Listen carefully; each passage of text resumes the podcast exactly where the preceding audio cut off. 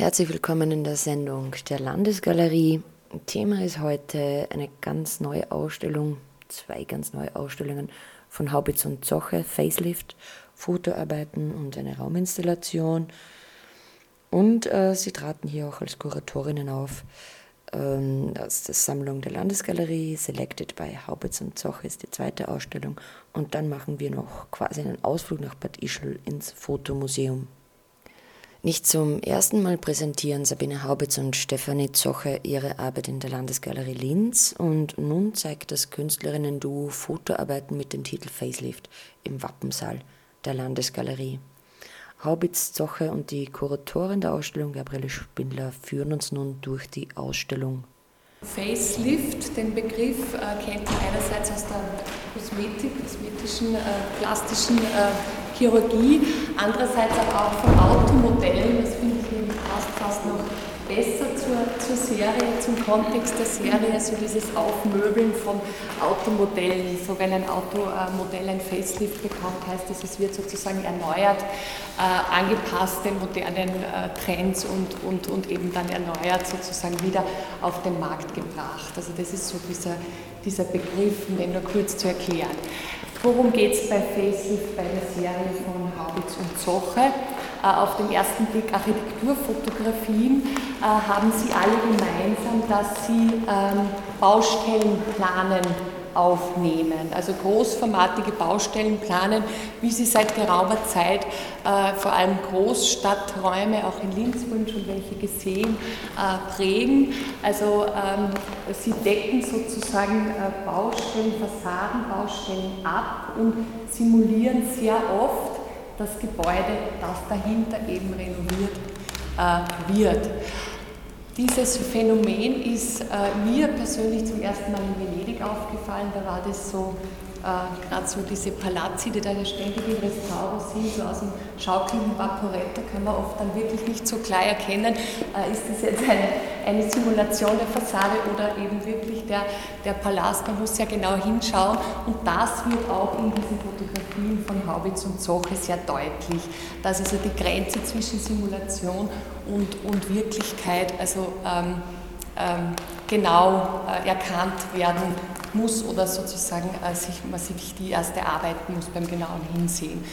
Ähm, unterstützt wird das, und jetzt kommt sozusagen die, Künstler, die besondere künstlerische Ebene auch ähm, äh, noch hier dazu, unterstützt wird das natürlich, man kann diese Illusion, diese Simulation natürlich nochmal äh, durch den fotografischen Ausschnitt, durch die Wahl der, der Perspektive, aus der das Foto entsteht, äh, nochmal ähm, unterstützen, nochmal verstärken.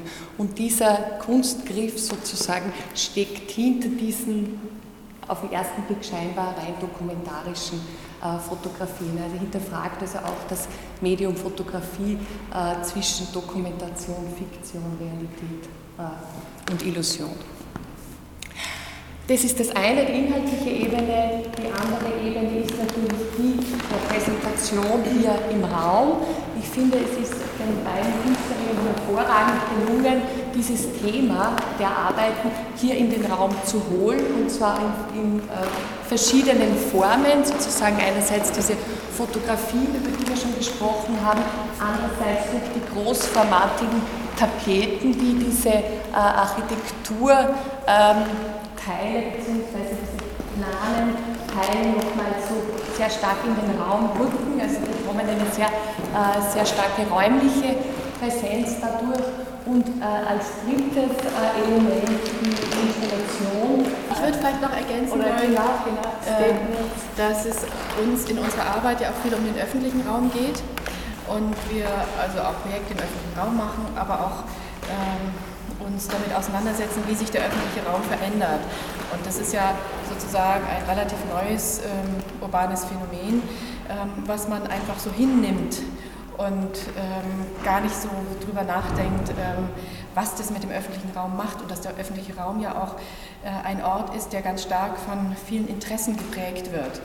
Ähm, und das, da geht es uns natürlich auch darum, äh, mit diesen Fotografien ja, ein bisschen nachzufragen, ähm, was für Interessen stehen dahinter, wenn beispielsweise die Residenz in München die da links im Hintergrund zu sehen ist, wenn es eine Riesenbaustelle ist und die dann aber über sechs, sieben Jahre äh, mit sich selbst verhüllt wird. Das, hat natürlich auch, das ist natürlich für die Stadt auch wichtig äh, hinsichtlich des Tourismus, ähm, weil man einfach ein bestimmtes Bild von sich abgeben möchte. Und da stecken sehr viele Interessen auch dahinter. Das wird sehr stark reglementiert auch.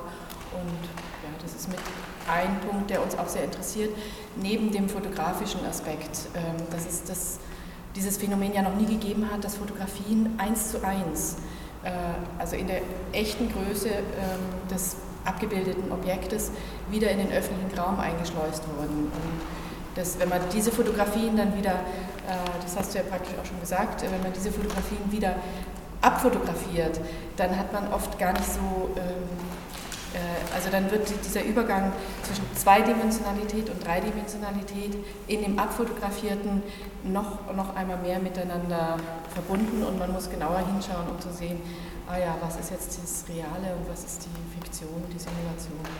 Natürlich auch in Städten wie München, das sehr stark so ein homogenes Bild von sich erhalten möchte. Also viele Aufnahmen sind aus München und wurden uns da auch über die Jahre bewusst, über die Zeit der Betrachtung also sind einige, das Mexico City, Berlin, München, das sind eigentlich so die drei Städte, wo wir Plakate äh, wirklich reizvoll und in einer großen Dimension spannend fanden. Und da, da ist ganz klar auch die Bühne, die, also wie trete ich auf als Stadt, wie tritt die Fassade auf, wie, was für eine Konkurrenz entsteht zwischen einzelnen Gebäudebesitzern oder Stadtmarketing. All das ist natürlich in Städten sehr, wird sehr vorangetrieben, wo wo so ein eigenes Bild von sich selber sehr stark erhalten bleibt. Also in Berlin, das, äh, also erstmalig darum ging, das Stadtschloss äh, ins Bewusstsein der Bevölkerung zu bringen und um Gelder zu werben, hatte man eine, äh, die, die Ehefrau eines Bauunternehmers aus Paris eingeladen. In Paris wurden schon repräsentative Gebäude zu der Zeit groß mit sich selber verhüllt, aber damals noch Maltechnik war 2000 oder? Nee, 92, 93. 92 war das erste Mal natürlich. Und da habe hab ich irgendwann mal, also im Buch gibt es eine Abbildung ähm, vom Stadtschloss, wo ich das fotografiert hatte. Damals aber eigentlich noch an Baustellenplakaten, äh, Baustellen einfach der weißen Verhüllung interessiert, so als Hemd des Gebäudes. Und da erinnere ich das als erstes Phänomen in Deutschland. Und, ähm, Venedig war wahrscheinlich davor schon. Oder? Es ist ja dann sozusagen die Simulation real gebaut. Ja, genau. Das ist ja jetzt eben gerade Berliner Schloss, aber da gibt es ja, ja, durchaus mehrere Beispiele, ja. die also nicht nur äh, auf kulturelle Identität oder so, wenn in Dresden ein Hotel aus dem 19. Jahrhundert wieder errichtet wird, das im 1900 schon zerstört war. Ja. Also das sind so Dinge, wo dann wirklich die Simulation ins Reale übergeht und wo es dann noch schwierig ist, diese ähm, Grenze zu bezeichnen. Ja, das ist ja, auch das real. Ja. Jetzt bei dem ja, real hier, aber der Katalog, finde ich, ist nochmal ganz was Eigenständiges in diesem Fall. Keine, nicht nur eine tolle Dokumentation der Arbeiten aus der Serie, sondern hat nochmal so eine eigene, einen eigenen künstlerischen Wertcharakter fast für mich.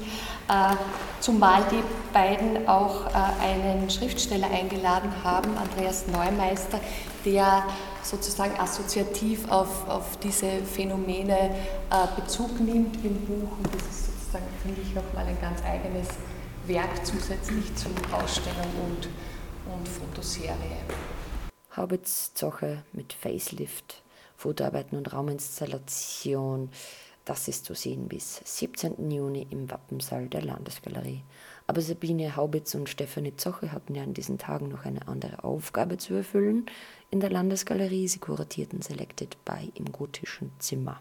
Die beiden Künstlerinnen waren eingeladen, auch aus der Sammlung der Landesgalerie auszuwählen. Äh, sie haben das sozusagen naheliegenderweise äh, verbunden mit Themen, die sie in ihrer eigenen künstlerischen Arbeit interessieren, die auch bei Facelift eine äh, vorrangige Rolle spielen, nämlich Stadtraum, Inszenierung im Stadtraum, Stadtraum als Bühne, Verhüllung, freigeben, auch der Körper im Stadtraum dann bei Export.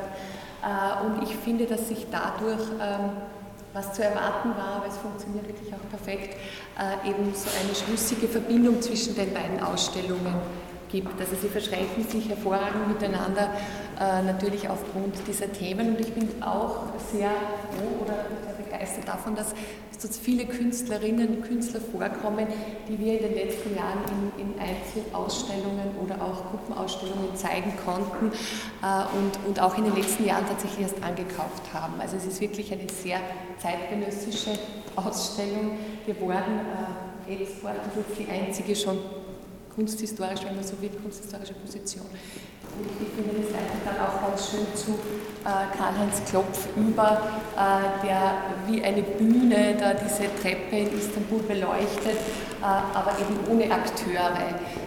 Gregor Graf finde ich ganz spannend im Verhältnis zur Facelift-Ausstellung, weil er aus der Stadt sozusagen alle Merkmale entfernt, die eben äh, Werbung, Hinweisschilder und so weiter sind, also vom Menschen sozusagen angebrachte äh, äh, Hinweise in der Stadt und man erhält dann ein, eine, die Fotografie einer Stadt, die einfach auf den ersten Blick seltsam irritiert, weil man das Gefühl hat, es fehlt irgendwas. Sie wirkt fast wie Konstruktion äh, wie eine konstruierte, wie eine Modellsituation. Also ich finde das einen sehr schönen Bezug. Äh, Anna Jermoleva, auch eine ganz jung in der Sammlung, erst vor wenigen Monaten angekaufte Arbeit, bei der sie eben ein tatsächliches Bild des Roten Platzes in Moskau mit einem äh, äh, nicht manipulierten Bild, das gibt es tatsächlich so, äh, das ist ein Urlaubsressort in der Türkei, speziell eben für russische Gäste, wo eben der Rote Platz sozusagen dort ähm, ähm, errichtet wurde als, als sozusagen als, als äh, Urlaubsbild oder so. Tagwerker mit, einer Raum, mit einem raumgreifenden Bild äh, einer Architektur. Und dann nochmal das Thema Stadtplan, Stadtraum, äh, Image Source, und dem äh, gegenüber dann von Karl-Heinz Klopf noch eine weitere Arbeit. Karl-Heinz Klopf ist einer, der sehr viel reist, äh, Künstler überhaupt, wie viele Künstler, aber eben auch er. Äh, und er hat dann immer, wenn er ein neues Studio irgendwo, ein temporäres bezogen hat, hat er sich äh, die Umgebung aufs Fenster äh, gezeichnet oder geklebt mit seinem Plan und sozusagen um seine Position in der Umgebung, sich selbst sozusagen zu, äh, mal dort zu positionieren und seinen Standort dort sozusagen in der neuen Umgebung zu finden. Aus der Sammlung der Landesgalerie, Selected by Haubitz und Zoche, Mitarbeiten von Sabine Bitter und Helmut Weber, Walle Export, Gregor Graf, Anna Jermoleva, Karl-Heinz Klopf, Dorit Margretter, Andrew Phelps, Sebastian Stumpf und Gerold Tagwerker zu sehen bis 17. Juni 2012. Wir verlassen nun Linz und werfen einen Blick auf das Fotomuseum in Bad Ischl, denn das hat auch ein Facelift erfahren. Gabriela Hofer-Hagenauer dazu. Wir haben tatsächlich das Fotomuseum und das bitte das erste Mal seit der Eröffnung des Fotomuseums äh, Ende der 70er Jahre komplett neu gestaltet. Also sowohl inhaltlich, wir haben eine neue Dauerausstellung konzipiert, als auch ähm, was die Gestaltung der Räume, das Ausstellungsdisplay äh, betrifft. Also wir können also mit Fug und Recht behaupten, es handelt sich um eine Neueröffnung des Fotomuseums. Ähm, vielleicht kurz zur Geschichte des Hauses. Ähm, 1975 hat das Land Oberösterreich in einer sehr, würde ich sagen, weitsichtigen Weise ähm, die Privatsammlung von Hans Frank angekauft.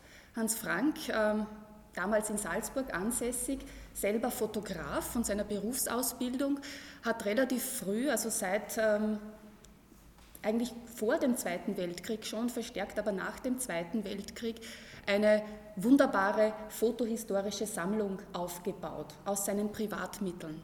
Er war ein sehr leidenschaftlicher Sammler und hat wirklich wunderbare Stücke zusammengetragen, sowohl Kameras, Kamerazubehör als auch Fotoobjekte.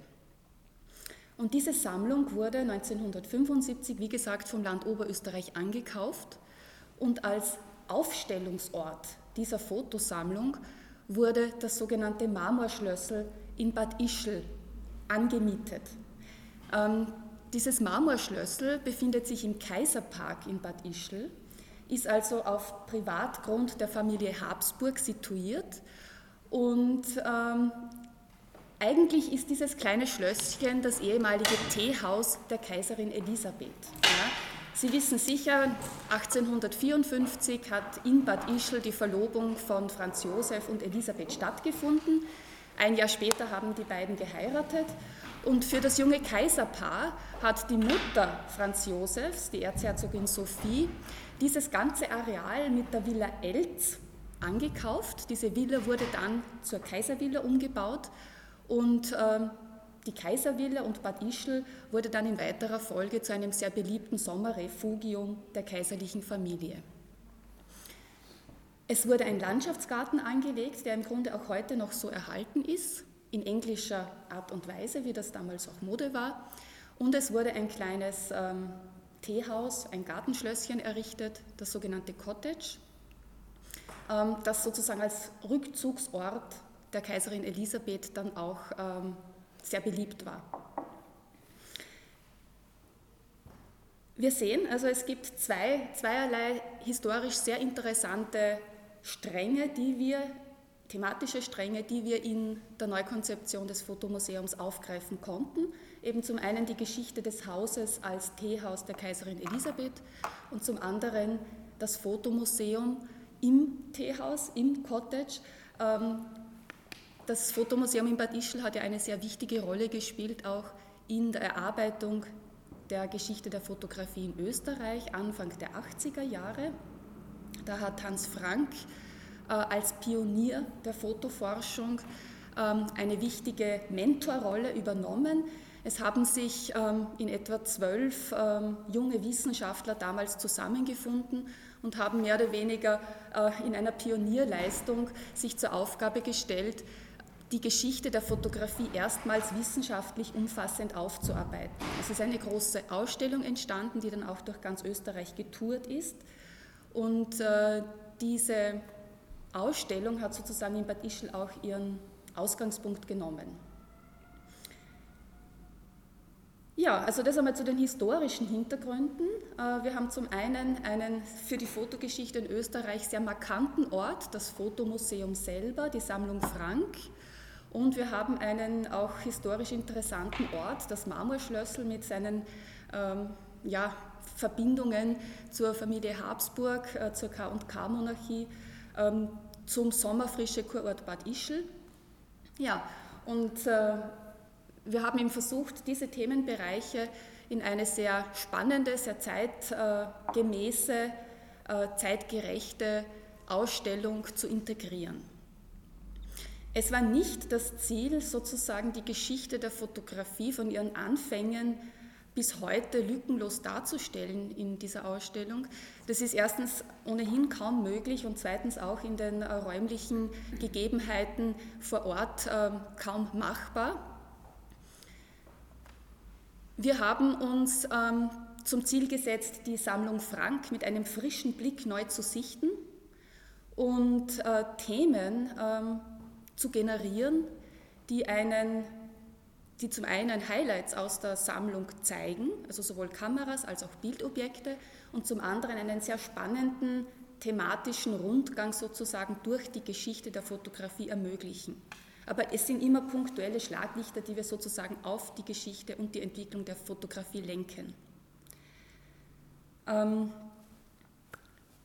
es ist ein sehr, wie ich meine, sehr spannender und sehr abwechslungsreicher Ausstellungsrundgang durch ein wirklich einmaliges historisches Gebäude entstanden. Ähm, ich denke, wir haben eine wirkliche neue touristische Attraktion auch in Bad Ischl geschaffen. Und ich bin auch überzeugt, dass diese neue Dauerausstellung, also sowohl für ein Spezialpublikum, das für Fotografie im speziellen Interesse hat, ähm, wichtig und äh, auch eben interessant ist, aber genauso für das allgemeine Publikum, also für die Touristen vor Ort oder auch äh, für Menschen, die sich ganz allgemein ähm, für Fotografie interessieren, ohne jetzt ein Spezialwissen mitzubringen. Wenn ich wir sage, dann ist, meine ich nicht nur sozusagen die Landesgalerie und, und meine Person, sondern ich hatte ein wunderbares kuratorisches Team an meiner Seite. Äh, zum einen Ulla Fischer-Westhauser, eine Fotoexpertin, für das 19. Jahrhundert und gleichzeitig auch eine Expertin für den Themenbereich Kaiserin Elisabeth und die Fotografie. Ähm, Martin Reinhardt, ebenfalls ein, äh, ja, ein Kurator, der aus Wien kommt und sein Spezialgebiet sind historische Kameras. Und Jasmin Hasselsteiner-Scharner, die auch schon seit Jahren ähm, mit der Landesgalerie verbunden ist, denn sie hat ähm, Anfang ich glaube 2002 begonnen, die Fotobestände aufzuarbeiten, zu inventarisieren. Sie ist also bestens vertraut mit der Fotosammlung und auch sie hat also ganz wunderbar ähm, Objekte ausgewählt und wir haben einen sehr schönen thematischen Rundgang zusammenstellen können. Vielleicht darf ich das im Trockentraining jetzt einmal ganz kurz äh, skizzieren. Ähm, wir beginnen im großen Salon, wo wir auch ähm, nach wie vor Wechselausstellungen, also Sonderausstellungen zeigen werden.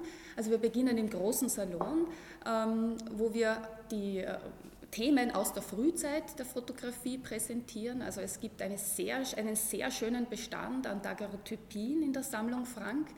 Daguerreotypien, das, sind, das waren die ersten äh, Fotoobjekte, das sind nicht äh, Arbeiten auf Papier, sondern Fotografien, die wie Spiegel sozusagen funktionieren, also belichtet sind auf entweder Silberplatten oder versilberte Kupferplatten.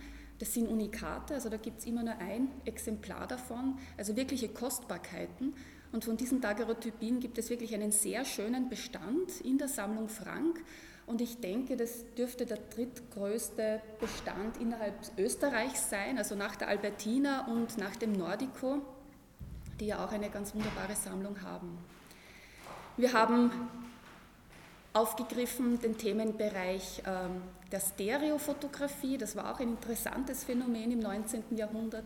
Also die Illusion räumlichen Sehens. Da greift man vielleicht auch sehr schön wieder auf die äh, aktuelle zeitgenössische Ausstellung von Haubitz Zocke auch äh, thematisch ein, wo es ja auch immer um Illusionsbildung geht, auf einer planen Fläche, eine Art dreidimensionales Sehen auch äh, zu hinterfragen. Äh, Im 19. Jahrhundert war die Stereofotografie, die Stereo-Betrachtung ähm, von, von fotografischen Bildern sowas wie ein gesellschaftliches ähm, Spiel. Also es war eigentlich ein, ein, ein Zeitvertreib für das gehobene Bürgertum. Und wir haben auch eine sehr schöne Auswahl von Stereofotografien. Ähm, jetzt hier für die neue Dauerausstellung auswählen können. Wir haben den Bereich der Reisefotografie aufgegriffen. Wir haben den Bereich äh, der Carte Visite Fotografie aufgegriffen. Ähm, ohne jetzt zu weit ins Detail gehen zu wollen, war das jener Bereich, der dann die Fotografie zu einem Massenartikel machen konnte, durch die Verkleinerung der fotografischen Platten, durch die Vereinfachung der fotografischen Techniken. Ähm, man konnte dann äh, Fotografien von sich selbst äh, beim Fotografen im Atelier anfertigen lassen, die in etwa so groß waren wie eine Visitenkarte heute. Und das hat dann sozusagen die Fotografie ins breite Publikum getragen, in, in die breite Bevölkerung hineingebracht. Ja, wir haben einen eigenen Raum, der sozusagen auch den Kameras äh, vorbehalten ist. Wir greifen die Kameraindustrie in Österreich auf auch den Fotohandel im 19. Jahrhundert. Ähm, wir greifen die Pressefotografie auf. Ähm, wir stellen die Berufsfotografie dann auch der Kunstfotografie gegenüber. Das war ja ein, ähm, auch ein sehr interessantes Phänomen im ausgehenden 19. Jahrhundert, dass wohlhabende Amateure äh, sich zusammengeschlossen haben zu Kameraclubs und die, und, und Anstrengungen unternommen haben, die Fotografie zu einer äh, Kunstform sozusagen zu etablieren, als eigenständige Kunstform zu etablieren. Die Fotografie hat ja dann, wie gesagt, im, ab 1860 ist es zu einem Massenphänomen geworden. Es gab unzählige Fotoateliers und es hat sich auch so etwas wie eine, ja, eine einheitliche Inszenierungsform der Porträtfotografie im Speziellen entwickelt und das war alles sehr ja, mit Kulissen. Es war sehr unecht sozusagen, wie die Personen, die sich fotografieren ließen, auch dargestellt wurden. Es war sehr auf Repräsentation aufgebaut. Und äh, gegen diese ganzen Inszenierungskonventionen und den vermeintlichen, natürlich den vermeintlichen Niedergang des Mediums durch die Berufsfotografie hat die Amateurfotografie, die Kunstfotografie, der sogenannte Piktorialismus dann äh, ist dagegen angetreten. Und da haben wir auch sehr schöne, sehr wertvolle Objekte in der Sammlung Frank, zum Beispiel von Heinrich Kühn. Ähm, und äh, da sind wir auch sehr stolz drauf und sind sehr glücklich, also so prominente Arbeiten auch in unseren Beständen zu haben. Wir haben auch ein Fotoatelier, das wir sozusagen modellhaft, ja, also in einer sehr reduzierten Form, modellhaft auch äh, rekonstruiert, kann man ja nicht sagen, aber inszeniert haben, wo man als Besucher nachvollziehen kann, äh, wie hat das Gegenüber von Fotograf und Porträtkunden funktioniert. Ja. Es gab Hintergründe, äh, gemalte Hintergründe, Fotohintergründe. Der Porträtkunde musste sich in einem relativ unbequemen Sessel einige Sekunden stillhalten. Es gab äh, Kopfhalter, die fast wie Folterinstrumente aussehen aus heutiger Sicht. Und so musste sich sozusagen der Porträtkunde hier im Atelier ähm, möglichst konzentriert der Kamera gegenüber präsentieren, um zu einem guten Bild zu kommen. Wir haben auch aufgegriffen den Bereich der privaten Fotografie, der sogenannten Knipserfotografie. Da haben wir auch einen eigenen Raum gestaltet, um auch diesen sehr wichtigen Bereich äh, zu beleuchten. Ähm, Hans Frank hat ja ein wesentliches Sammlungsaugenmerk auf die Berufsfotografie gelenkt. Äh, er hat aber immer auch private Fotografien gesammelt und er war überhaupt ein, ein Sammler, der keine Hierarchien innerhalb des Mediums gebildet hat. Ja, und ich glaube, das ist sehr wichtig. Ähm, ihm war das Bild an sich wichtig, ihm waren die fotografischen Prozesse an sich wichtig, ihm waren die Kameras wichtig und er hatte auch ein tiefes Verständnis und auch, glaube ich, eine tiefe Liebe auch zu dieser Materie insgesamt. Ähm, wir haben auch Interviews äh, in der Dauerausstellung integriert, und zwar mit Monika Faber, mit Michael Mauracher und mit Otto Hochreiter, drei Persönlichkeiten der österreichischen Fotogeschichte, äh, die in sehr persönlichen Statements sozusagen ihre Beziehung auch zu Hans Frank und ihre Rolle in der Aufarbeitung der Geschichte in Österreich darlegen.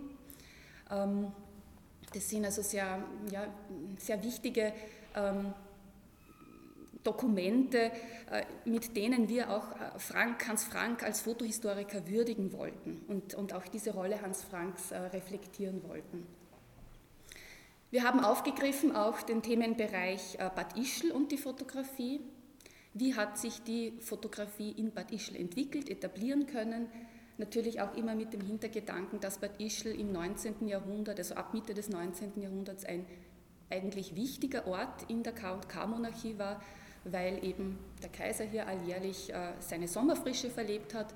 Ähm, es sind dann auch wichtige Ateliers aus Wien und aus anderen Bereichen der Monarchie nach Bad Ischl gekommen und haben hier während des Sommers Ateliers errichtet. Also auch dieser Bereich ist in der Dauerausstellung sehr schön äh, repräsentiert und auch gut im Zusammenhang mit Bad Ischl stehend äh, der Bereich des Schauspielerporträts, der Schauspielerfotografie. Und zu guter Letzt, äh, und da komme ich jetzt wieder auf die Geschichte des Hauses zurück, haben wir den Themenbereich Kaiserin Elisabeth und die Fotografie aufgegriffen. Das ist also nicht nur deswegen, weil Elisabeth eben im Teehaus auch sich aufgehalten hat, sehr spannend, sondern weil Kaiserin Elisabeth ja auch eine sehr, wie soll ich sagen, faszinierende Persönlichkeit war. Sie war ja eine bekannte Schönheit, eine anerkannte Schönheit ihrer Zeit. Sie war sicher auch sehr eitel. Und äh, sie hat sich nur bis zu ihrem 32. Lebensjahr fotografieren, also porträtieren lassen. Ab diesem Zeitpunkt, äh, sehr gescheit, ja, ist sie sozusagen medial immer als junge, schöne Frau, hat sie weitergelebt. Ja.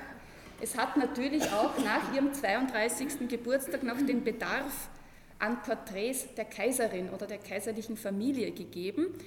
Aber da konnte man sich nur so behelfen, dass man ältere Aufnahmen sozusagen ähm, verwendete, das Gesicht der Kaiserin montierte in, in, in zeitgenössische Familienporträts zum Beispiel. Und äh, da haben wir wieder also eine, eine Illusion. Das wäre jetzt sozusagen nur so in Ihrer Vorstellung ein kleiner Rundgang durch das Haus.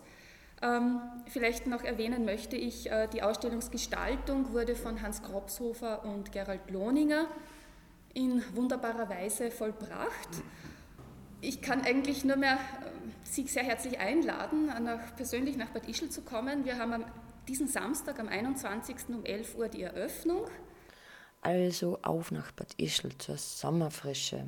Und dann wieder zurück nach Linz. Die aktuellen Ausstellungen sind in der Landesgalerie folgende. Haubitz und Zoche mit Facelift, dann Selected by Haubitz und Zoche, dann im Kubin-Kabinett Alfred Kubin mit Arbeiten, die Köpfe zeigen und äh, Skulpturen von Alfred Haberpointner. Es geht hier um den Haken der Bildhauerei. Das war die Sendung der Landesgalerie. Die nächste folgt in einem Monat, wie neuerdings immer, am Donnerstag um 17.30 Uhr. Bis dahin wünsche ich euch eine schöne Zeit im Museum.